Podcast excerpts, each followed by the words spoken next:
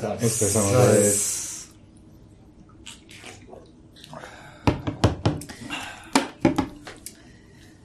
久々の収録。そうか、ちょっと空いちゃったんだちょっけっと空いてます。どれくらいかな ?3 週間くらい、なんか気がついたら空いてしまって、意外と。さあ、今日はゲストはいらっしゃっております。はい。えー、ひろきさんです。ひろきです。よろしくお願いします。えっ、と、今回はあの、古賀さんからのご紹介といいますか。はい、そうですね。あの、まあ、非常に面白い本がねあってですね。はい。どんな本なんですか？そうですね。あの、エンジニアリング組織論への正体という本で、なんていうんですかね、あの、こう個人からチーム、組織みたいなものをこう、どうやって、こう、うまい具合に良くしていくかっていったところで、エンジニアリングの考え方を用いて良くしていきましょうというところなんですけど、まあ、一応僕もそうですね、まあ、一エンジニアから始まり、そのチームマネージャーみたいなことをやって、今はまあ CTO みたいなことをやってきて、まあ、その過程でいろいろこう、悩みながら、まあ、いろんな本とかも読みながら、こう、やってきたわけなんですけど、まあ、その、なんか自分がやってきたことに対してですね、この本を読んで、おまさにこう自分の頭の中でいろいろこう考えていたパーツがこう繋がる感覚があってですね、すごく読んでいて楽しい、気持ちいい本だなと思っていて、まあ、なのでですね、その著者のひろきさんをですね、ぜひ ISFM に呼びたいなと いうところで今日来ていただきました。ありがとうございます。ありがとうございます。ひろきです。じゃあ簡単に、今なんか、ひろきさんが、まあ、どんなことやれてたかとか、最近やられてることとか、話を。そうですね。。はい。えっと、僕のファーストキャリアは、その、 mixi っていう会社にいまして、で、その中で、まあ、広告商品開発とかしてるところから、えー、アーキテクト的なチームに行って、まあ、スペシャリスト的な道を歩んでいって、そこから、えー、まあ、会社をどうやってより良くしていくかっていうところでマネジメントなんか、コードを書いて良くしていこうっていうところから、あのーその元の、うん先にある、うんなんでもっといいコードが作られる形にならないんだろうっていうのがあって、えー連続した形でスペシャリティからそのマネジメントっていうところにシフトしていって、で、あ、これは結構その面白いなというか、そのマネジメントも、そのアーキテクティングも、まあ、同じようなことだなと思いながら、えーそれでサービスとか事業の方もやって、で、その事業を作りながら、あ、これ事業も同じことだなみたいなことを思って、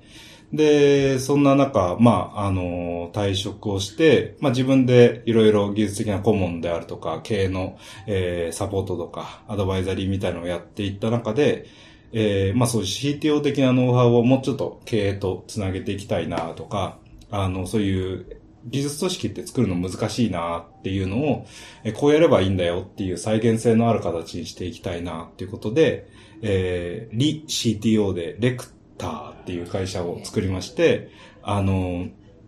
えーまあ、小賀さんにも手伝ってもらっていて、あのなんか、あーそういういろんな技術組織のサポートとか、あー経営の支援、アドバイザリーみたいなことを今はやらせてもらっていて、まあその中でいろいろ使っているようなノウハウとか、自分の中にもやっぱりもやもやっとしてあったものを形にしたいなというのがあって、えー本を書かないかっていう話で、えー一生懸命書いたっていう。はい。一生懸命書いたら、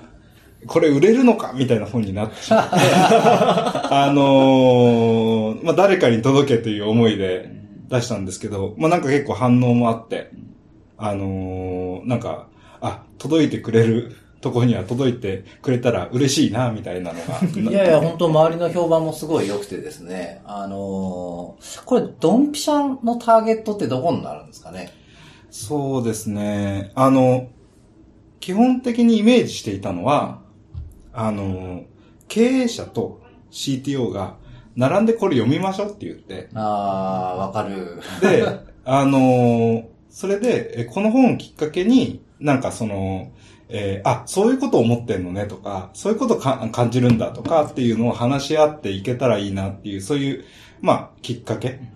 あのまあ、デリゲーションポーカーっていうのが中に出てくるんですけど、今日もちょっと持ってきてるんですけど、ポーカーゲームしながら認識合わせていくみたいなもんなんですけど、まあ、なんかそういうコミュニケーションのきっかけになればいいなっていうのがメインのターゲットで、今、その、買ってくれ、くださってる方とか反応を見てても、やっぱりその組織論とかビジネスに興味ある方と、エンジニアリングに興味ある方っていうのが、まあ、両方ちょっとずつ、あの、見てもらっていて、なんで、この本は2冊で買うっていう。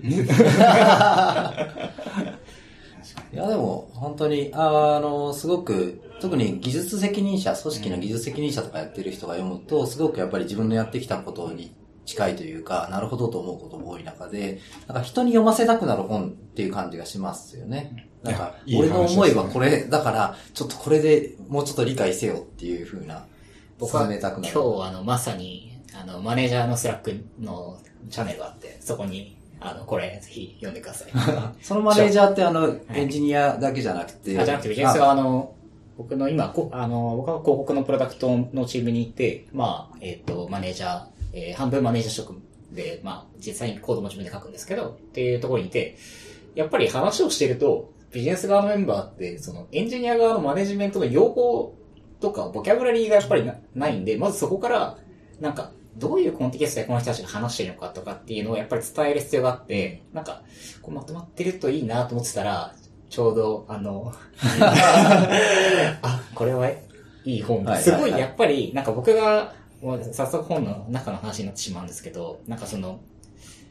不確実性とか不安っていうものがやっぱりこの本の中で一貫してテーマとしてこう、軸。があるじゃないですか。はいで、なんかこう、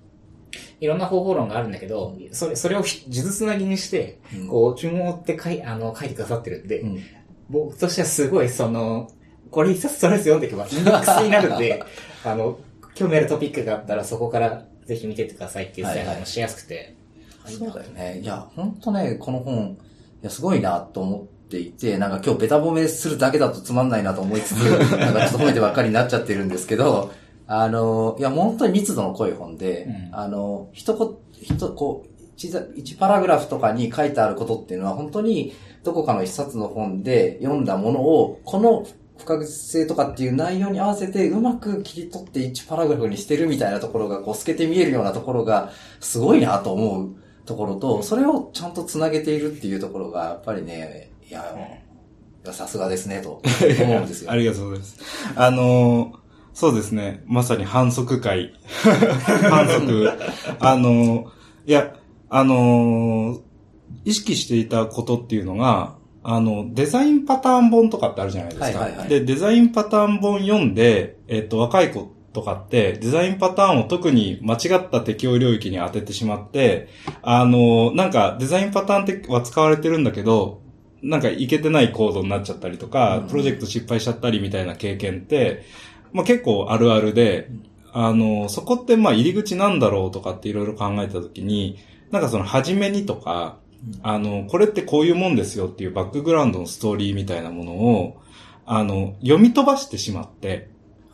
本の中から。で、そう読み飛ばしちゃったものを、あの、まあ、なんかこう、バズワード的に、なんとかパターンってかっこいいし、えー、こういうの使ってみたらいけてるんじゃないかと思って、やり始めてしまって、あ、失敗して、あ、失敗したなと思って学びになってみたいなことを繰り返しているっていうのは、まあ、どの分野でもあるなと思っていて、はいはい。なんか全部の本の初めにっていうのだけをつなげて、これって何のためにやってるんですっていうところを、あの、見せてってあげるだけで、なんかその物語が作れるんじゃないかなというか、ストーリーが作れるんじゃないかなっていうのはあって、まあなんで、まあ正体とも書いてるように、あの、載ってることを結構知っているっていう人はもしかしたら結構いるかもしれなくて、特に読書家の人はいるかもしれなくて、ただ、それが、あ実はなんで、えーそういうことが大事で、うんあのーそこを間違わずに使うためには、どういう意識をしなきゃいけないんだっけとか、どういうところから取り組んでいかなきゃいけないんだっけっていうのが、まあ、外れてしまうとう、んうんあのーなんだろう、こう、パターン中とか、あの、あるじゃないですか。ありますね。あの、で、まあ、アジャイルとかもそうだし、はいその、自分はこれいけてると思って、まあ、クールエイドって使い方を多分本の中では言ってて、あの、かっこいいから、あの、それをやってるんだけど、かっこよさで集まってる人たちにちょっと、なんだこいつら、みたいなうん。感じでまた対立の溝ができちゃったりとか、なんか、えーそういうことじゃなくて、えー目的のために、えー自分の、まあ、脳みそであるとか、はい。あ本能であるとかっていうのをちゃんといかに直視して、うん。えーそこから、その、なんだろう、市場とか、プロジェクトとか、どうやってうまく回していくんだっけっていうところにチャレンジしていきましょうよ。っていうところにちゃんと目を向けたらうまくいくのにな、みたいな。ことを、まあ、もろもろ考えていて、なんで、いっぱいトピックがあるんです。そうですよね。いや、そう、これ、読み終わったんですけど、読み終わった後にインデックスがあって、インデックスを見返すと、なんて、こう、単語の多い本なんだろうっていう改めてわかる。こう、いやいや、本当に本当に。あ行だけでもね、さん30個ぐらいあるんですよ。固有名詞が。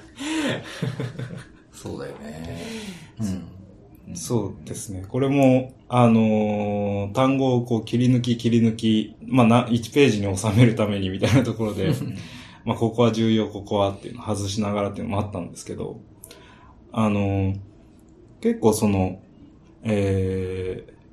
まあ人というか、この本が企てたいところって、やっぱりその、まあここ出発点にしたいなっていう思いがあって、なんかいろいろネット上でのディスカッションとか、あのーまあ、組織間での対立とか、はそういうものって結構あって、それまるっと、もうまずここをスタートラインにして、その上に作りませんか？っうん。ていうのはあってですね。っていうのはなんか、組織の話と技術の話って分かれてるわけじゃないと思っていて、はい。あの、これからまあ例えば、汎用人工知能まではできないにしても、そこそこいい人工知能が使えたりとか、あの、まあ、認識の精度が上がっていったりしたら、人間と人間じゃないシステムっていうのをビジネスの中で共存させるっていうのはものすごくうん当たり前のことになっていきますと。で、そうなってた時に、人間もシステムの一部だし、その、AI も、ソフトウェアも、アプリも、お客さんもシステムの一部かもしれない。って言った時に、どう設計するんだっけっていう設計論が、アーキテクチャの方にもないし、その、組織論にもないんですね。うんで、でもどちらも同じその不確実性に対してどのように、えー組織とかシステムとかを作っていくのかっていう、えーことだよねっていうような共通性はあって、で、その、それを軸に、まあ、その上に何か、あのーもっといけてる組織論とか、うん。もっといけてるシステムアーキテクチャ論ができてきて、はい。で、そうしないとなんか、なかなかこう、次のステージにソフトウェアの話も、組織の話もうんいかないなって思っていて、まあ、その正体みたいな。はいそう。なんで、これ、僕がこう読んだ時にすごく感じたのが、どの方法がすごくいいよとか、このやり方をすべきですとかじゃなくて、なんかそれぞれのやり方は、まあ、こういう経緯で出てきて、うんと、なんか、そもそも背景としてはこういう理論があって、こういう人たちはこういうことを言ってて、うんで、その中で、なんかこういう問題解決するためにこういうアプローチがあって、例えばスクラムだとか、はい。アジャイルだとか、はい。で、なんだけど、なんか、じゃあなんでこういうのができたかっていうと、みたいなところすごくわかりやすくこう紹介されていくんで、ああ、なるほどって、ちょっと分かった気になるっていう ちょっとお得な。いやいや、そこは本当に素晴らしいなと。だからその、なんかその一つ一つのね、なんか、あの、テクニックみたいなのをすごい細かく言ってるわけじゃないからね、なぜっていうところをやっぱりしっかり説明してるっていうのは素晴らしいなとは思います。ね。これはもう最初にこう、執筆、あのー本の企画をされるじゃないですか。の時に、もうトピックとかは、もうこれとこれとこれは選ぼうみたいなのが最初からもう決めてその通り最後までいった感じですか？結構悩ましくて、うん最初は、あの、えーまあ、僕、キータ書いてて、で、キータの中でそのメンタリングに関する記事とか、あそういうのを書いていて、あの、まあ、メンタリングとか、そういうその若手育成とか、組織とか、そういう感じで本書けないかなっていう風に出てきたの企画でしたと。はい。で、メンタリングがなぜ僕そう考えているのかとか、あーどういう考え方でメンタリングしているのかとか、そのテクニックがどうして生まれたのかとか、その上にあるじゃあチームとか組織とかどう考えているのかっていうことを言おうと思ったら、とんでもない量のトピックになるなっていうのがあって、どういう軸でまとめたら、あの、この本っていうサイズに収まるんだろうな っていうのが、もう結構な期間悶々としてて、あの、どういうやり方あるのかなっていうのはいろいろ悩ましかったんですね。でも、そのなんかアウトプットはしたいっていう思いはずっとあって、あの、っていうのも、やっぱり経験してる人と、えーそれでいろんなあトライアルエラーしていくと、大体似たようなところにうんたどり着いてて、っていうことは再現性のある何かで、えー理論的な何かで、えーっていうことはパッケージにできるはずで、って言ったときに、そういうものをちゃんと一個ずつ丁寧にこう、取り除いていけば、まあ筋が見えてくるし、えーそれが何だっていうのが見えてくるはずなんで、まあ、地道に一個ずつトピック出してって、あのーえーそのためにまた原点に近い本をまた買い込んだりしてて、まあなんとかこれ書けるなってなってからは、まあ早かったですね。うん。あの全体のパッケージが見えるまでがやっぱり大変で、まあそうですよね。一番しんどいなと思ったのはスケジュールの話、スケジュールマネジメントの話しているあのテキストをあのまあ、スケジュールマネジメントをしている編集者の人に見られる瞬間どういう気持ちになればいいんだろうっていう思いはありましたけど。こっちのスケジュールとあっちのスケジュールとで。そうですね。そうですよね。そう、なんか、これはもう読んだら、あるあるってなるところがたくさんあるはずで、例えば、なんか、僕が見てて思ったのは、あのーまあ技術的負債のところとか、まさに、ああ、もう、あるあるだな、みたいな話で、例えばその、えっ、と、作ってほしい側、まあ、経営陣側から、これはいつまでできるとか、これはどれくらいでできますかみたいなこと言われたときに、なんか同じ機能でもどんどんなんか時間がかかっていってますよね、みたいな。あの、同じ要求をしてるはずなんだけど、なんかエンジニアの人たちはどんどんその時間が伸びてくるような戻しをしてくるみたいな。これとか、なんか、エンジニアの人が見ると、ああ、だよね、だよね、なる部分なんですけど、多分その、依頼する側からすると、多分、これをちゃんと現場のエンジニアのチームの間でちゃんと説明するって、結構、なんていうんですか、難しいというか、ちゃんとできてないところが多いんじゃないかなといや、思ってて。まさにその通りで、うんやっぱりその、なんか、スタートアップとかそういうところからの、あの、にはそういうところ、悩みを抱えているところが多くて、最初の勢いでは良かったんだけど、なんか途中からなかなかスピードが上がってこないって言った時に、逆にその経営者の方から相談とか来ると、いやー、うちの、なんかこう、技術マネージャーみたいな人が、うちの規模に彼の成長が追いつかなくて、スピードが落ちちゃってるんですよ、みたいなことを言う経営者とかがいて、いや、もしかしたらそうかもしれないけど、いや、違うんじゃないの？って思うことがすごいあるんですよ。それはだからその負債がやっぱ溜まってきてるっていうところもあって、同じ機能を作っても時間がかかるっていうのは、いや、それはソフトウェアとしては規模が大きくなって複雑がなると、そういうもんなんですよっていうところを、なんかやっぱ外の人から言われないと、なかなかその経営者がわからないみたいなところもあったりとかするので、だからそこはなんかそうで、まあもちろんそういうきっかけがあればいいとは思うんだけど、本来その中の技術の責任者とその経営者っていうのがちゃんと話し合いを持って理解をし合えるっていうのは本当はいいと思ってるんだよね。そう、そうなんですよね。そう、なんかこれで、そう、なんか、どうも話しちゃうんですけど、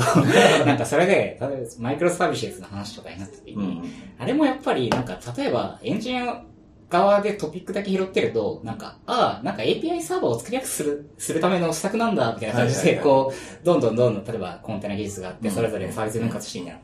便利便利とか言ってると、なんか、それは全然本質的じゃなくて、うん。あれはやっぱり組織からき来てる、その、アプローチはいはいはい。なんで、やっぱり、なんかそれはちゃんとここには書かれていて、うん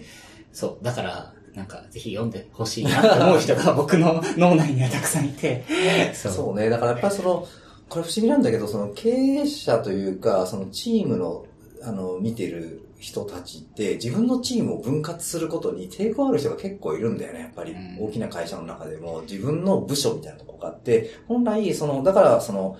なんか、あの、いわゆる公務員の法則みたいなことがなったりとかするんだけど、本来そのスピード感を出すために、その分割して、組織も分割してシステムをこういう切り離してっていうふうに、で、お互いの中でこうスピードを出していこうということをやるべきことなんだけど、その、どうしてもその組織を、自分の大きくなった組織を、その大きいままなんとかしたいと思う、こう経営者とかその責任者とかがビジネスサイドのね、いたりとかすると、あの、そうした方があなたにとって得なんだっていう話をね、ちゃんとこう説明する機会とか説明の仕方とかね、あった方がいいなとは思っていて。そうっすよね。まあ、僕も絶賛モノリスト戦っているんで、これがすごい身に極まる話なんですけど。そうですね。なんか逆にそのマイクロサービスってすごい流行ってしまって、うん。で、あの、まあ、流行ったぐらいのタイミングでも似たようなキーターを書いたんですけど、その結局チームのケーパビリティどうやって上げる、維持するために分割するかっていう話があって、その、まあ、分、分散トレーシングみたいなことしなきゃいけないとか、あの、インフラコスト増えますよねとか、なんかもろもろあるんですけど、本質論としては、その、なんだろう、こう、チームの生産性高い状態に維持したまま、ビジネスのケーパビリティを分割するってかなりハードルの高い、はい。あの、アーキテクティングで、それを、おいそれと、なんかスタートアップで、まあ特に数人しかいない時点で、あの、いけてるマイクロサービス化しますみたいのは、そりゃ失敗するし、その結構難しいっすよ、みたいなところがあって、あのー結構、そのあたりについて、その、元々のそのマーチン・ファウラーとかの、え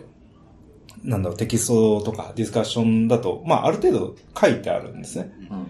逆にその、あらかじめしましょうって話よりもうん、いけてるところって最終的にそうなっていくよはねい、ぐらいのところから始まって、チームのケーパビリティだよね、重要なのは。うんで、そこは、まあ、そこまで踏み込んで、現代、あの、モダンなウェブ技術中心にできてるから、まあそこはまあ、 SOAP と違うっちゃ違う、サービス指向アーキテクチャとは違うよね、とか、まあちょっと違う部分かな、みたいな。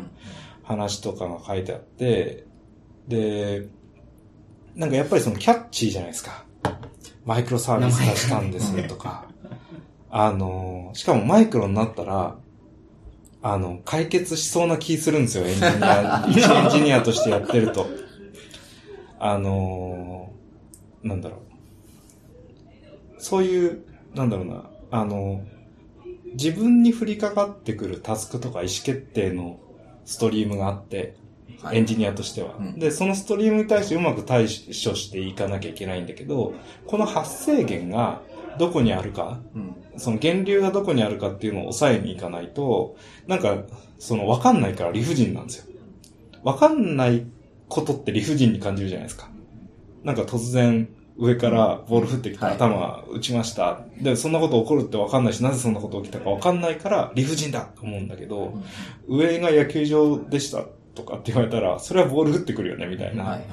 感じするじゃないですか。そしたらそこ通んない方がいいよねとか、あの、そういうことができたりして、わかんないから理不尽になるし、わかんないから辛くなる。うん。じゃあ分かった方がいいじゃん。で、それは、実は、その、権力者のように見える経営者も一緒で、わかんないからそうせざるを得ない。うん。うん。で、なんかこう、悪い人ってそんなにいないんですよ、話してみると。ああ、はいはいはいはい。個々に話して、こいつすげえ悪いやつだなっていう人ってそんな合わないじゃないですか、仕事してる場面で。なんだけど、なんかこう、組織の中で、あの人とはちょっとコミュニケーション取りたくないとか、あーあの人となんか折り合わないみたいなところって結構出てきて、そうですね。これ不思議なことなんですよ。悪い人じゃないのに。っていうことは、悪い人がいるんじゃなくて、あのー何かに弱い、心の弱さがあって、うん弱い人とすごく弱い人がいるみたいな。うん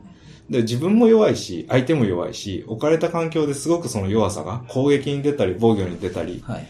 なんかそういう出発点に立ってやらないと問題が解決しないよねうん。っていうところがあって、あのーまずそこに、こう、多くの人がパッと気づくと、なんかいろんな論争が単に縦に線を引いてるだけで、で、こっち側だ、あっち側だって言ってるだけで、実はその論争ってもともとないんじゃない？それって揉める必要何もないんじゃない？みたいなところにたどり着けたら、もっと、うん平和になるのにな、みたいな。確かに。そうですね。そうですね。そう、なんか、結構、どちらかの立場だけだと、相手の不安がわかんないっていうのは結構あるんじゃないかなっていうのは、うんやっぱり普段も感じるんですよね。その、なんていうんですか。マネージャーの人とか、経営者の人とか、まあ、まあ、平たく言うとバカだって思われたくないから、分かってないとは言えないし、とか、エンジニアも技術が分かってないとは言えないから、いや、これ、ちょっと、なんか、どれくらい作れるか分かんないし、とか、あるいは、この施策ってまっとうなんですか、本当に？とか、思ううん。時もあるわけじゃないですか、エンジニアの人たちが。うん。でもなんか、それも、マネージャーの人たちが、いや、これはこうこうこうでちゃんと考えて、これはここのアプローチが合ってるっていうパターンと、いや、そもそもやってみないと分かんないんだよねっていうパターンがあって、その場合って、その、いや、やってみないと分かんないんだよねってニュアンスが現場に伝わってないと、あれってなんでやったんだったっけねみたいなのもなん。かちょろちょろ見るなっていうのね。思うんですよね。そう。ちょうどこの経験主義の話で、これを読んでて思いました、その時。まあ、大体ね、やってみないとわかんないですからね。そうですね。で、やってみて何学ぼうかみたいなところに立たないといけないんだけど、やっぱり、えそうなんですよね。偉い人は先生に見えちゃって、うん先生は答えを知ってて、で、その答えを確認しに行くみたいな仕事の仕方をしてしまうと、あの、別に答え知らないからみんな仕事をしてるっていう前提に立たないと、なんか、よくわかんないことになるなっていうかう、んそうですね。でもやっぱなんかこう、あの、失敗を恐れるっていうのって、まあ普通だと思うんですよ。でもそこは、そのビジネスをやっていくと、それに慣れていかなきゃいけないっていうのはすごくあるので、まあ、まあよくあの世の中でも言われると思いますし、うちもそのコーポレートサイトのテクノロジーのところにも書いてあるんですけど、そのフェイルファストみたいな、まあ早く失敗して早く学ぼうっていううんうんそれはかなり、あの、意識していかないと難しいなとは思います。そうですね。早く失敗するって、ね、早く成功したいですもんね、みんな。失敗しないで成功したいです失からね敗しないで成功したいですからね。だからそこが結構その、あのーそういう時代になってきて、変動幅、ボラティティとか、はいあの、不確実性が大きくなってきた時代になりましたと。で、そういう時代にどうしたら、その、うまく、あーなんだろう、対応できるんですかっていう部分が、うん。結構そのじ時代に日本がずーっとデフレしてしまって、で、デフレの中でその同じパイを取り合うゼロサムゲームをしすぎてしまって、あの、不確実なんだからどうしていきましょうっていう不確実なほどチャレンジできるよねっていうのが、そのベンチャー的な発想、はい。ものの考え方なんだけど、こういうものが、その、なんだろう。日本全体で見るとまだまだ少なくて、うん。で、それを実践している、うーとか実践していかなきゃいけない、そのベンチャー企業でも、あの、こうだっていうその軸が作りづらくて、で、ここをもうしっかり、これに向き合ってこういう社会ですとかこういう文化ですっていうものを、まあ、ちょっと日本中に広めていかないとう、ん。ようやくそのデフレからなんとか脱却するかしないかみたいなタイミングで、えー、オリンピック控えて、で、その後もまたずっと失われ続けるんですか っていうところを考えたら、やっぱりこの、うーん、小さく失敗する不確実なほどチャレンジができるっていうマインドっていうのをもっと広く、うん。で、それを実現する技術が僕はエンジニアリングだと思っているんで、そこに向けてなんかもういろんな人に本を読んでもらいたい。うんそうですね。真面目な感じになりました。今日もそうね、真面目な感じで。真面目会。なんか真面目小賀さんが出ると真面目になって、あ顔の青い大谷さんって人が出ると荒れるっていう、ね。あ、なるほど、なるほど。そういうなるほど感じですね。それはなんかそういう、その忖度的な、いやそんなことはないんですけど。なんとなく、なんとなくそういう傾向があります。あとね、T 和田さんが来ると真面目会に。和田さんが来るとちょっと講義っぽくなるっていうのがありますけど。いや、僕も、僕の中でその、ティワさん、その、いつ見かけたか思い出せないんですけど、もうだんだんライオンの、ライオンの絵しか浮かばなくなってきてて、わかります、わかります。あのーやっぱり名前聞くと、うん、あの、あ、いや、木和田さんの前でもそんなことは言えないなとも思う。あt_wada さん、あの、うちに、あの、週2でコーチに来てくれてるのあ素晴らで、あの、スラックとかにも入ってるんですけど、まあ、このアジト FM チャンネルで、ひろきさん来るって言ったら、楽しみって言ってましたよ。なるほど。じゃあ、テスト駆動開発も、あの、ぜひ、合わせて購入して。コラボレーションで。なんかこう、すごい密度の濃い本だなと思うんですけど、なんかここは、すげえ、よく書けたなっていうところありますね。あそうですね。結構、アクロバティックに、うんうんあのーなんだろう、な論理展開で持っていって面白いなって自分の中で思ってるのは、やっぱ技術的負債あのところで、ーうんあのー技術的負債の、まあ、論文とか見てても、それを、その、存在するものとして扱う率っていうのはすごい、あの、まあ、当たり前のものとしてっていうか、所有のものとして。扱うところが多いんですけど、その、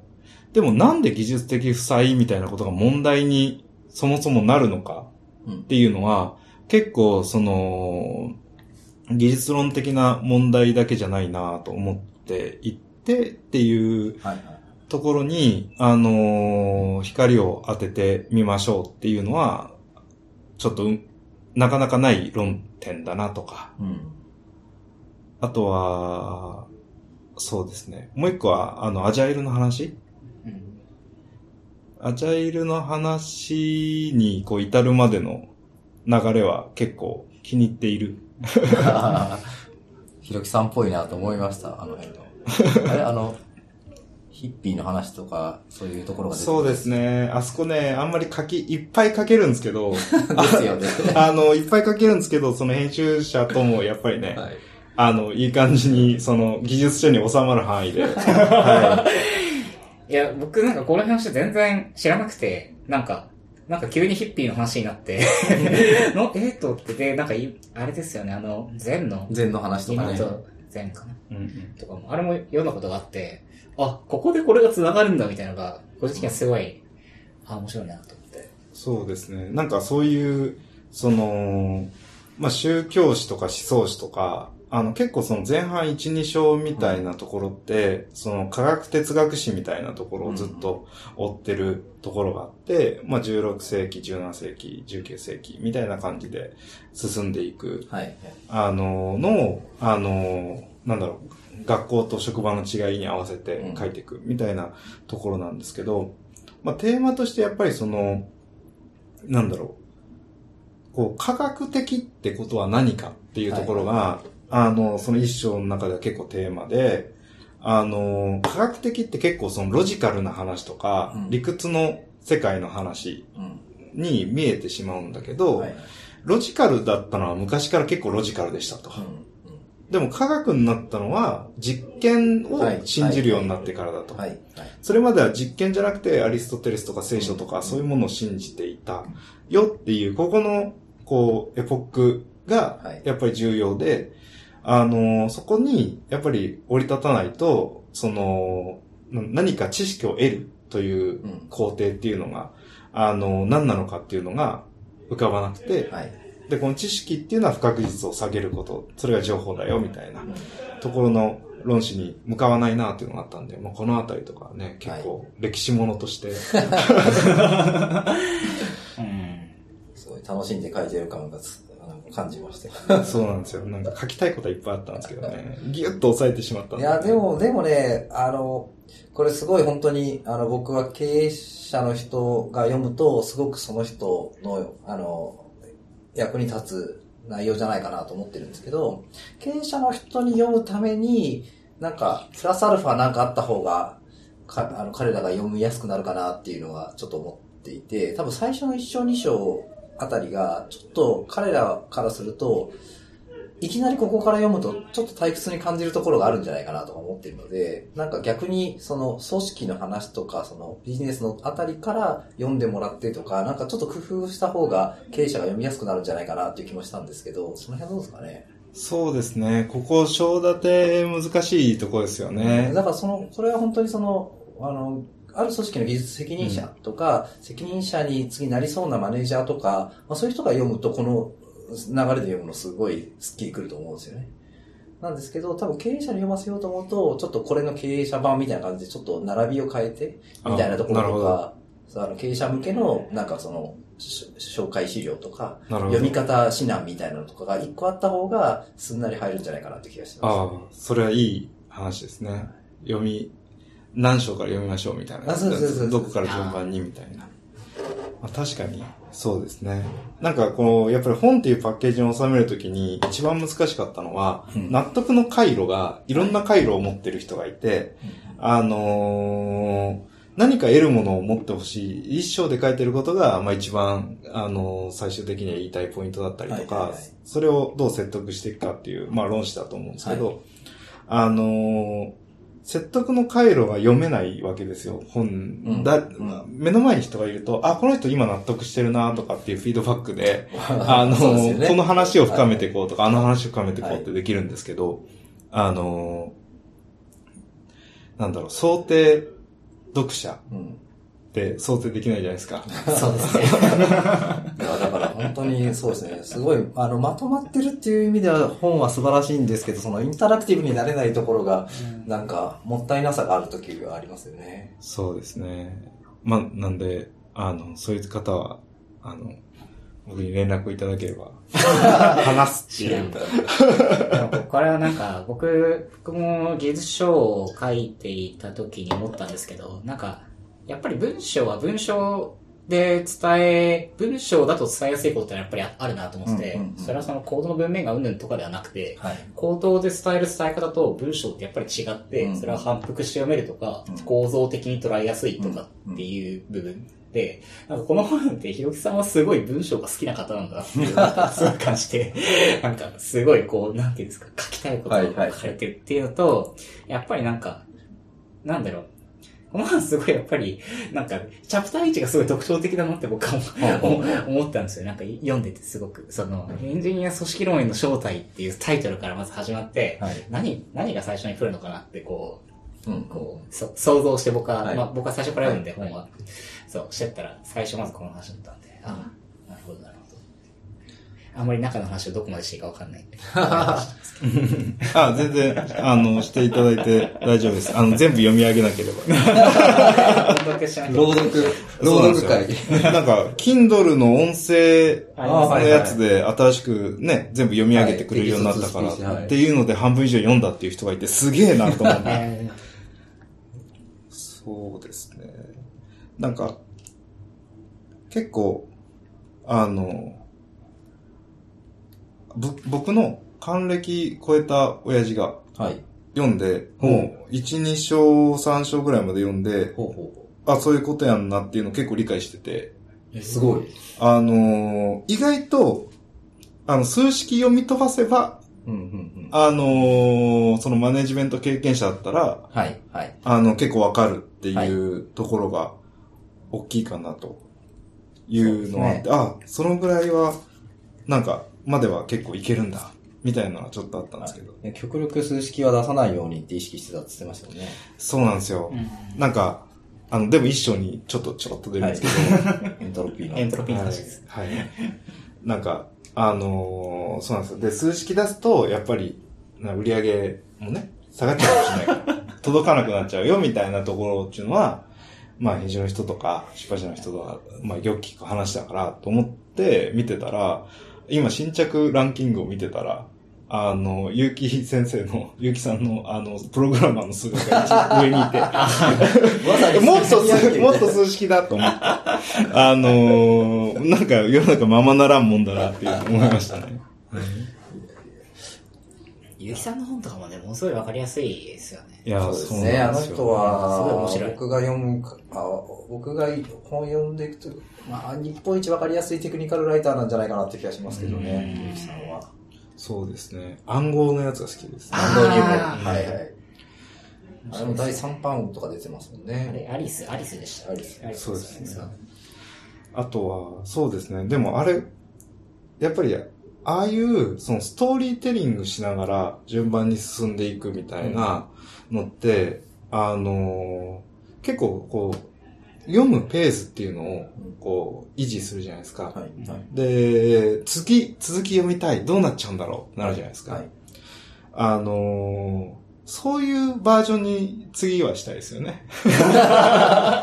もう早速次の、うん、そうですね。なんまあか、これ正体ですからね、次が。そうですね。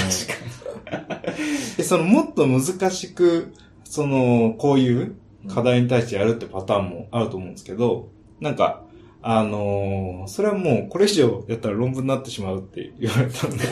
その、えー、そうですね。なんかエッセンスが伝わるように伝わるようにっていうのは、なんか考えていきたいですけど。そうですね。僕、デマルコとか結構好きなんですけど、デッドラインとかがね、うんうんゆとりの法則とか、ああいうの素晴らしいなとか思いますね。そういいそうですよね。読みました、デマルコ。いうんうんいっぱい出てきますよ。と、とんでもあるもの。あとあのーあれ、ザゴール。ザゴールの途中でそうね。そうですね。ザ・ゴールも面白いですよね。面白いですよねうん。あのシリーズも大体読みました。いやでもね、これ本当その、自分がそのマネージャーみたいなものになってくると、うまくこう組織組織というかチームをこう、なんか、マネジメントするのが難しいなと思って、そういう本、大体みんな読むんですよ。まあここにも、あの本にも出てきたけど、そのゴールだったりとか、ドラッカーだったりとか、えあとはなんかこう、あの、ピーター宣言の本とうんか、うんうんラーニングオーガニゼーションとか、まあそういうのとか読むんですけど、それで、なんか読みながらも悪戦苦闘しながらやるんだけど、それをこう、ちゃんとこうエンジニアリングとつなげるっていうところを、なんかやってはいるんだけど、じゃあ次自分のマネージャー、他のマネージャーを育成するのにどうやって伝えたらいいかって、すごい難しいんだよね、やっぱりねだそれがやっぱり、あの、すごい、この本で分かりやすくつなげられてるのが、本当に読んでて気持ちよかったなとは思うんだよね。ーなんか、あれですよね、すごいこう、なんだろう。ちょうど先週ぐらいですかね、なんか Google のマネージャー研修資料があー送られてきてなんかねでああれを読んでたんですけど、すごいテクニカルなんですよ。なんか、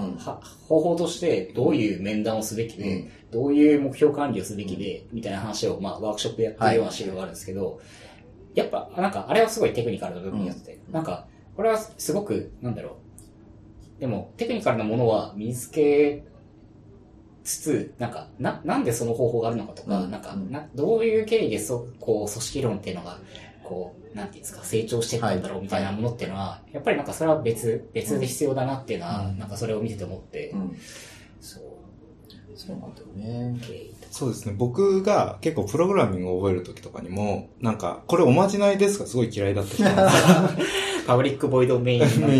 だこれ？みたいな。で、なんか、意味わかんないとこう、怖いじゃないですか。はい。だから、おまじないですって言って、ね、シャープインクルード。えスタンダード IO。スタンダード IO。もう最初もスタンダード IO かどうかもわかんないわけですよ。スタンディオな感じしちゃうから。で、これなんだろうっていうところから、あの、その中身見ていかないととか知らないとみたいなのが、あの、結構あって、で、結構その、なんだろう。僕、その言語を新しく覚えて書き始めるときも、その言語仕様じゃなくてもす少なくとも全部一通りのそういう文法事項みたいのは眺めないと書き始めたくない人なんですよ。なんか一通り全体感とか、一通りなんていうんですか、こう把握しないと。しないと、なんかこう、走りづらいというか、あんまわかんない余地を残して、あの、やるよりも一通り、あ、こういうことなんやって言ってから、なんかやり始めたいみたいなとこあって、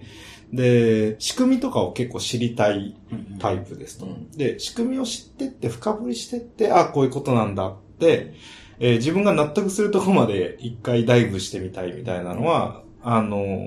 ー結構タッチとしてはあって、逆に、あのーとりあえず作りたいものがあって、それに向かって作っていくうちに出くわしたものを、その、なん、なんだろう、こう辞書的なものを使ってでも、うん。こう作ってって学んでいく人っていう実践型の人っているじゃないですか。はい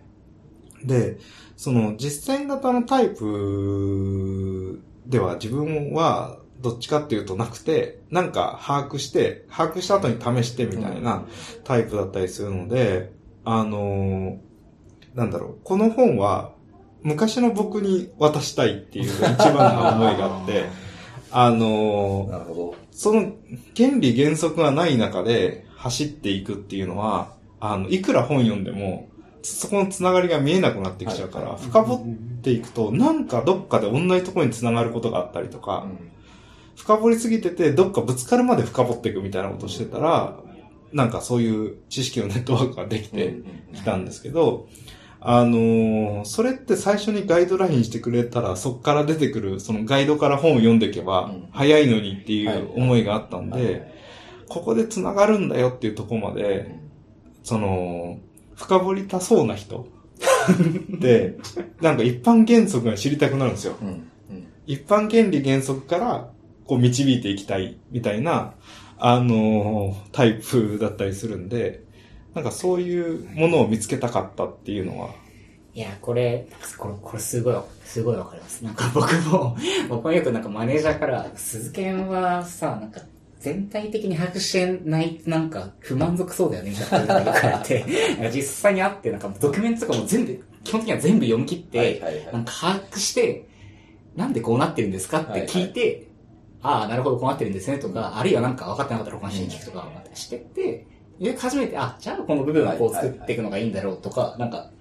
そう、そういう作り方が好きで、すごい最初時間かかるんですけど、うんで、で、大体一通り終わった後に、なんでこれ最初からまとまってないんだろうなと思って、自分でドキュメントを書いて、はい。なんかウィキに置いとくとかするんですけど、いや、まあなんかエンジニアはやっぱりなんか、把握したい欲はすごいある人が多いと思うけどね。だからやっぱり、まあ俺なんかもそうなんだけど、その、最初にマネージャーやった時は、本当に俺マイクロマネジメントで、今思うと、すごい、あもう3ヶ月のチームのタスクを全部、あの、企画、その時は企画部っていうのが横にあったんで、企画部から3ヶ月の企画を全部やって、それを全部ヒアリングして理解した上で、それを全部3ヶ月分全員のメンバーに、お前はこの時期にこれをやってってこうタスクを割り振って、それがちょっとこうし修正が入ったり変更があったら全部俺が間に入ってやるみたいなこう、ことをやっていたんだけど、全部把握したかったんだよね、だからすごい。そうですね。だからその仕組みみたいなところとか、あのーなんだろう、原理みたいなところって、そのエンジニアの人は把握した上だとこう動けるし、でもコミュニケーションも実は何のためにやってるんですよっていうのをはっきりさせると、コミュニケーションの能力だと、その一般に人が思っているものと、本当に必要なコミュニケーションの能力っていうのは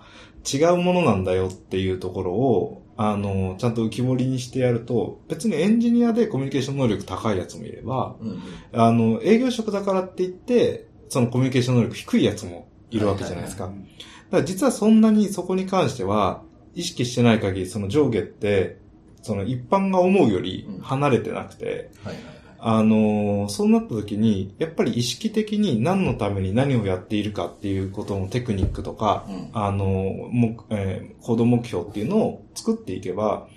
あのーコミュニケーション能力が結構鍛えられるはいはい。んだろうな、とか思っていて、で、エンジニアの人は、単にその、その社交性みたいなところを、そのコミュニケーションだと思いすぎて、あの、避けてしまって、あの、なんだろう、何か問題解決の手段として、コミュニケーションと、うんあの、テクノロジーがあったときに、テクノロジーの方がどんなに課題としては難しくても、こっちの方が簡単に思えてしまう。はいははいはいい。はい。で、コミュニケーションの方でやる方が別に簡単なのに、すごい難しいテクノロジーの問題解こうとしちゃう。みたいなところはあるかなと思ってて、両方が鍛えられる能力なので、その両方をフラットに見れる状況になると適切な手段が選べるはずじゃないですか。はい。なんで、なんかそうなった時に、いや、そんなコミュニケーション能力って難しい話じゃなくて、鍛えられるはずだし、はい。えーそれはこういう原理原則を意識すると楽になりますよ、みたいなところを解き明かすと、原理原則理解すると、実はエンジニアの方が学習してたりするんで早いんじゃないかとか、はい。なんか、そういうのは思ったりしますねそうで。すね。うちは、そのすごくエンジニアに求めることっていうところの中で、ちゃんと自分の考えを説明する力大事だよっていう。それはチームのよく分かってる人たちじゃなくて、よくわからない他のチームだったり、その違う職種の人たちに説明する力すごく重要だっていうふうにやって、まあ評価制度とかもそういうふうにしてるんだけど、アジト FM で聞いたり。あれ、いありがとうございます。つも聞いていただいてあいやいやありがとうございます。いつか出てやろう、出てやろう。だからそういう意味でも、なんかそうですね。うん。大事ですよね、そこはね。なんか、あの、可愛いは作れるみたいな話です。それはあれですか。コミュニケーションのうまさは作れるって、うまくなくてもいいいいそうですね。コミュニケーションがこの本だと、ね、情報の非対称性を解消する。はい。はい。で、えー知ってることをしあの、相手に伝えて、うん。相手が知らないあ、相手が知ってることで聞き出す。はい。これ、そうすると、エントロピーが、あの、えー減るでしょっていう、はいそういう話だったじゃないですか、と。だから、あのそれを把握できてう、ん順番にコミュニケーション取って、ちょ、すり合わせていけば、よりいい限定合理じゃない、その全体合理な解決策が浮かぶはずで、はい。それが進むまでは、あの、問題解決策に飛び込む、あの、飛びつくべきじゃないよねって話だと思ってて、っていうことは、別にコミュニケーションのために必要なことって、自分が何を知ってて、うん。何を知らないのかを把握するところから始まるんで、そんな、ね、あの、エンジニアが不得意なことだと思わない。まあそうですね。どっちかというと得意な方ですよねうん。何がわからないかをちゃんと理解する。これ、うちのマネージャー陣に進めて、まだか、まだ、まあ、今日進めたんであれですけど、多分おそらく予想されるコメントは、うん君たちは、あ、なんだよエントロピーとか言わないとこれが伝わらないのかみたいなこと言われそうな気がしなくなくて、なんかそんなまどろっこしいこと言わなくてもとりあえず気をすればいいんだよとか、なんか、いうフィードバックが来そうな気がしてるんですけど。これだからエンジニアはとか言って。それはあるかもね。だから結構この、なんだろうな、えっと、そういう、まあ、不確実性、コミュニケーションの不確実性は社会学の分野だったりするのはいはいはで、あの、文系色が強い話なんですね。で、ただ結構その文系色が強くてもシステム論とかになってくるから数式とか出てくるんですね。はい。そうするとその文系理系みたいなこととか、うんエンジニア非エンジニアみたいなことじゃなくて、その一般原則に立ち返ろうと思ったら結局その一番シンプルな言語は数式になれば数式になるかもしれないし、あのーなんだろう、そういう厳密に論じようとしたら回りくどく表現していかなきゃいけないかもしれないっていう、まあ、だけの話ではあるんですけどね。その、なんかいろんなケースで使える知識って、そのピュアにこう研ぎ澄まされた定義なはずじゃないですかと。なんで、あのーこの、まあ、本に書かれているような概念とか何とかを理解していくと、応用が聞きやすい。ものが、あの、エッセンスとして伝わればいいなと思っていて、だから同じテーマなんだけど、いろんなことが出てくるのは、その、あ、これにも使えるんだよ。はいこれにも使えるんだよ。だから、まずこの原則で考えてみないっていうのを、どうやったらこう、いろんな角度で説明できるんだろうなっていうのがあったんで、もしかしたらその、やっぱエントロピーだったってことになってくれるかもしれない。そうですね。あの時エントロピーってここで見たからっていう。これなんかこう、あの結構周りの方読んでくれてる人いると思うんですけど、今までなんかこう、いや、今までも伝えてたつもりだったんだけど、あ本を読んですごい理解できましたっていう人とかってなんかこう、結構いいますいます？そうですね。あのー、なんだろう。そうですね。本を読んで理解しました。ああの時ひろきさんが言ってたことって、なんか今本読んでみて、改めて考えるとやっぱ、あそういうことだったのかって、みたいな。そうですね。なんか、あのー、なんかこう、一通りのことを全部伝えようと思うと大変なんで、あれとこれって繋がってたんだとか、はい、はい、はい。あの、あ、これ同じことなんですねってリアクションが一番嬉しいうん、うん。感じ、つながりに気づいてる。僕が一番なんか本読んでて嬉しい瞬間ってはいつながってるの瞬間だったりするんで、それを得てくれてたらすごく嬉しくて、なんか、個々別々の話はうん他の本にも載ってるし、なんかいいかなみたいな ところがあって、まあそういう感じですね。なんかそういうつながりを楽しんでもらえると、こっからいろんな本に行ってもらうのでもいいし、あの、この話がしたいとか、なんか、ここに書ききれなかった、まあ普通の本に載せないような話、歴史の話とか、はい、はい、はい。宗教の話とか、あの、えー技術のもっと深めの話とか、こんな論文があるとか、そういう話とかは、なんか話はしたいんですけど、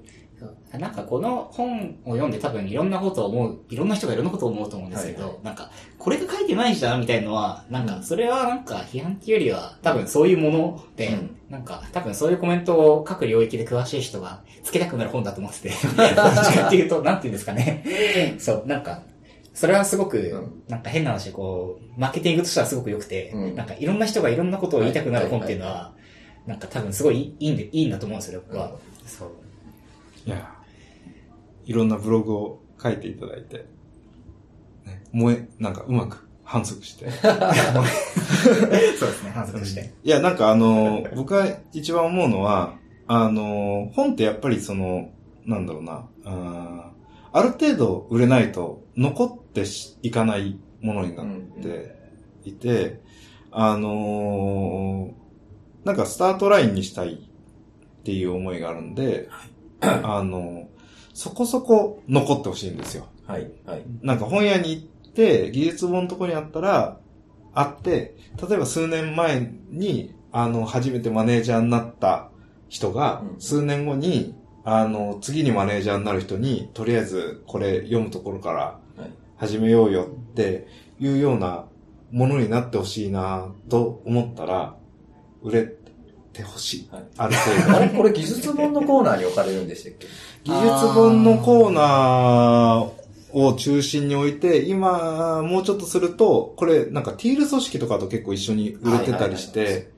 あのーそろそろそういうビジネスっぽいところにも置いていけたらいいなっていう。はい。まさに今、ティール組織読ん読んでるところであ、す。そうちょうど。あ、分厚いよね。まあ、Kindle なんであっさりもないですけど、いや読んでたら、小田さんから、あの、これ読んでみなって言って、いい前ねやっていうか、あの、そう、エンジニアリング組織内の正体のリンクが送られてきて、じゃあ一緒に読むかっていう傾向に。そう。そうですね。全くそれが出てくるところを、ティールの話が、なんか、こんなに話題になる本だとは思ってなかったんですけど、あの、ティールうんぬんっていうのは出てて、あれってちょっと緑色っぽいじゃないですか。うんで、順番にはその、あ青、赤っぽいところから、徐々に、あの、緑、で、次はインディゴとかになるはずなんですよ。はいはいそのし、こう色相から言うと。はいはいだからちょっとこう、青っぽくしたんですよ。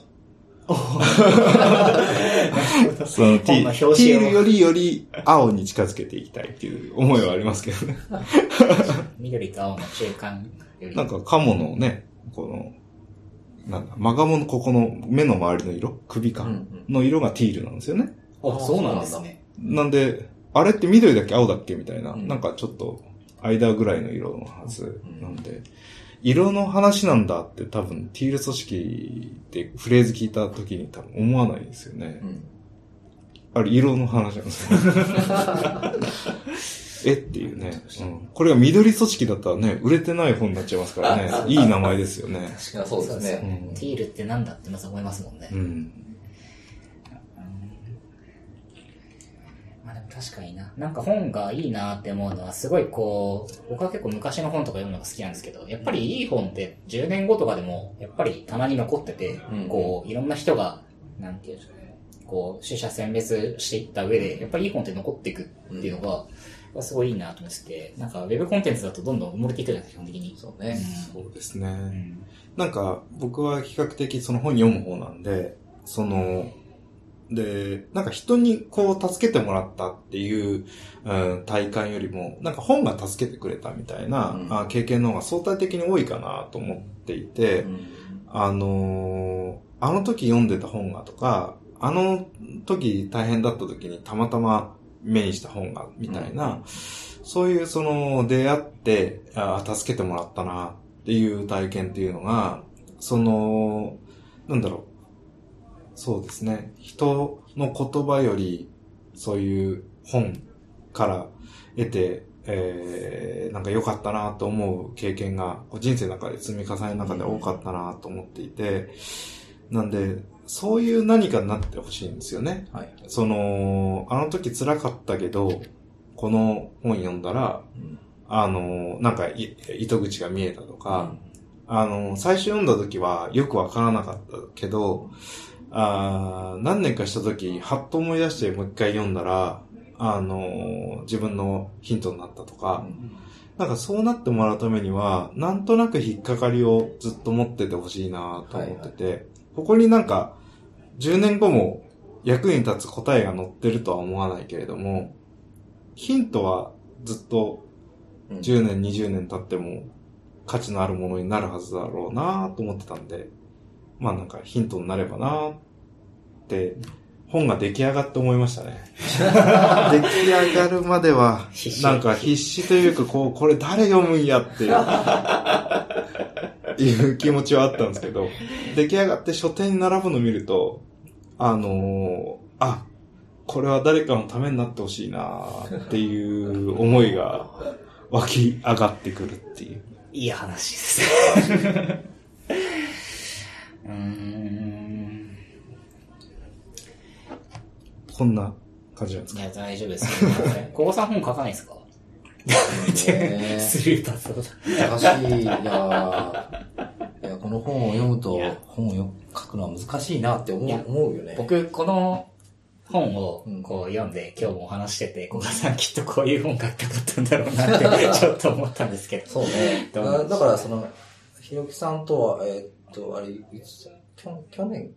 ぐらいからですかね。そうですね、去年、一昨年ちょい。年ぐらいか、うんで話してて、でなんかすごい、あのーまあ今そのレクターのメンバーとかと話すのはすごい楽しくて、なんかこの本当に、ここでみんなが考えてるこれが、なんかこう、伝わるような本とか出るといいなと思っていたら、ひろきさんがこういうのを書いてくれたんで、あ俺が伝えたかったことはこれやがと思って。なんだろうな、そうですね。どっちかっていうと、もうこれをベースになんか改定しながらとか、その、わからないところを補足しながらとかっていう風に、なんかこう伝えていくのはもっとやっていきたいなとは思うんだけどね。ネクターさんでは、まあ、実際にこう、まあ、コンサルというか顧問というか、いろんな会社さんと、こう、なんていうんですか、アドバイスをしに行くとか、そそういうのをメインで、そうですね。じゃあなんかそれぞれの事象についてこう、メンバーで話をして、このケースはこうだったよね、みたいなのが、なんていうんですか、上がってくるみたいな。そうですねどうぞそうですね。あの、よりけ、ものによりけり、まあ楽しい話をしながら、あの、そういうこともしつつっていう感じですね。なんかね、この、まあ、そうか。実際にこう、やっぱり、今回本を読んでて思ったのが、すごい、現場のことはすごい具体的だけど、本になるとすごい抽象的になるから、そこの、やっぱり、実際にやってる人たちとかと、こういう本を返して、同じトピックについて話をするのはすごいやっぱり面白いなっていうのは。なんか、この本、その、なんだろうな、すごいいろんなところを、あのトピックがあったり、その、いろんな本からの引用とかがあったりとかするので、なんかちょっと読んだ人から話聞いたら、ひろ、ひろきさんのことをあまりご存じない、あ、ほとんどご存知ない人から見ると、うんうん。すごいアカデミックの人なんですか？アカデミックな人なんですか？っていうふうに聞かれて、あ、なるほど、本読むとそう思うのかとか思って、一緒に話をしてると、ものすごくプラクティカル、プラクティカルというかもう実践的な人なので、なんか、あ、なるほど、本から見るとそういうふうに見える側面あるのかと思ったんですよね。そうですね。なんか、あのー結構その、どういうところからそれが来てるんだよの流れを、うん。せつその体系的に説明しようと思ったときに、やっぱりその、えー大元考えた人こういう人がいてっていう流れを説明してった方が、いなんか納得がしやすいじゃないですか。はいはい。そうすると結構そのアカデミック的な部分が入ってきたりとかしちゃうんですけど、その、さすがに多分そのアカデミックに、そあの、この領域をやろうと思ったら、結構学際的すぎちゃって、うんなんか立ち上がりが難しいだろうから、はい。なんか、その実践屋として、まあ、こう、形を作りたいみたいな、うんところは結構あるんで、アカデミックの人になんか頑張ってほしい。いや、そう。ちなみに僕はあの、1時間前に初対面なので、本、本の、本のイメージでう、んすごい僕もアカデミックな、な、色が強い方なのかと思ったんですけど、はいいや、小川さんからのお話も少し伺ってたんで、そう、だから、あ、今日話して、イメージが。いや、ものすごい、あのーその現場感を大事にしますし、まあすごい、ね、やっぱりいろんな人と話をしてるし、話を聞いてるので、そっか。なるほど。今、ようやくそのアカデミックのニュアンスがつかめましたよ。あ、使いました。はい。なんか、確かに、そうですね。そ、その、いや、レクターっていう会社でもその、コンサルティングに近いこととか、まあ、コンサルティングって言葉は難しいじゃないですか。まあそうですね。組織、そ技術組織のこうコーチングみたいなこともやったり、メンタリングみたいなこともやったりとか。そうですねなんか、うさんくさく、うさんくさい要素入ってくるのかな。まあだからなんかそう、いろんな、こう、書籍とか、知識を、知識がある人が、知識を、知識からまとめて、まあ、コンサルティング会社だったらその、知識、自分のたちの知識をまとめたものをこれをベースにコンサルティングで売っていこうみたいな感じなるほどなるほにど見えなくはないなとは思うんですけど。確かに、確かに。それには気づきませんでした。そう、だあの、すごいよく知ってる人から見るとものすごい実践的な人なので、その自分が実践してきたことをうまくこう伝えたいという本だというふうに受け受け取れるんですよね、僕らとしては。でも、この本だけから知った人から見るとそうじゃないです。ふうに見えるっていうのもある。ああ、そうかもしれないですね。なんか、でも小賀さんみたいに、うんその、まあ、実践しててっていう人が、はい。あの、読みましたってなるとはい、さすがにそれアカデミックでここまで書かないやろみたいなことは書いてあると思うんですよ。はいはい。多分ちょっとずれた分野とか、うん違うところから、あの、特に例えばビジネス側の人がとか、はって言った時に、あの、ちょっとアカデミック寄りに見えちゃうかもな、いはい。うっん。うん。ていうのは、あ、確かにそうかもしれないですね。なかなか、その、なんだろう、半分ぐらいこう、なんとかここの理屈をつける理論はないもんかみたいな。あのーちょうど、その、現象を説明するときになんか、こう、うまくはまるものと、はまんないものもあるし、その、でもできる限りより多くのことを説明できるはいようになったら、こう、理論がある方が、あの、いいじゃないですかと。で、そ、そのキーワード、僕って本読むとき、キーワードを探しながら読んでるみたいなとこあって、うんうん一個読んで理解したことをもう一回ググったりとか、あの、別の書籍から同じこと学んだりしないと、なんか多層的に読めないなと思って。はいはなんで、こういうことを学ぼうって言った時に、なんかこう、ちゃんとキーワードが残ってくれたら、そこから検索して、えー、他の本に行ってとか何してっていうのができると思ったんで、できる限りキーワードは入れていきたいなと思ったんですよね。なんで、ちょっとそういうアカデミック集、若干感じられた人もい。アカデミックが悪い、悪いわけではない。あそうそう悪いわけじゃない全然全然そそののよりだと感じたって。そうですね。できる限りその、こう、理知的に、ろ理論的に、論理的に、こう、積み重ねていって、何か試験が入ってるものとか、あの、やっぱりそのエンジニアの人が読むって思った時に、これってなんか、その、そういうんじゃないって思われたらっていうか、この人がそう考えるんだね、みたいに思われるんじゃなくて、はいはい。あの、こういうその世の中のベースとなる背景の考え方があってっていうところからじゃないと、なんか染みっていかないなっていうのがあったんで、はいなんでそういうものはちょっと充実させていこうっていうノリはい。です。いや、でもすごく、うんあの、それはすごい、あの、読んでいて、それはすごくいいところだなとは思うんですけど、はい。いや、思いました、本当に。だからなんか、そう。いや、だから本当になんか、主張を通したいじゃなくて、ちゃんとこういうのがありますよっていう、うんその、先端の背景を他の人の意見とか文献からっていうのが、やっぱりすごく随所随所で納得感が、はいうん、出てくるって感じでしたね。なんかうまく言ってないかもしれない。いやいやいや、あの、そうですね。あの、マストバイです。ぜちょっとあの、ひ皆さん。なんか、あの、LT とかやりましょうよ、LT とか。あ LT はい。はいああ、気がついてる時間が。あそうですよねそん。なはい。感じですかね。どうですか大なんか話足りないとか、大丈夫ですかいや、もう、あの、話し始めたら、なんか出版時間始めたらいきますもんね。長くなってしまうので。出版のイベント、イベントとかあったりするんですか？出版のイベント。あ、ま、じゃあ、やりますか？うちで。はい。出版イベントやりますか？やりますか？じゃあ、じゃんけんぽん大会。はいそうですね。じゃんけんぽん大会。じゃんけんで勝った人だけが検本される。そうそうそう。いや、いいですね。じゃあ、そのところですかね。はいじゃあ、えっ、と、今日は、えっ、と、今日のショーノートは、 ajito FM スラッシュ20で、えっ、と、ご覧いただけます。えっ、と、ポッドキャストでも配信しますんで、よろしくお願いします。えー、はい。じゃあ、えっ、と、今日のゲストは、えっ、と、ひろきさん、それから古賀さんでした。ありがとうございました。ありがとうございましたありがとうご。ざいました。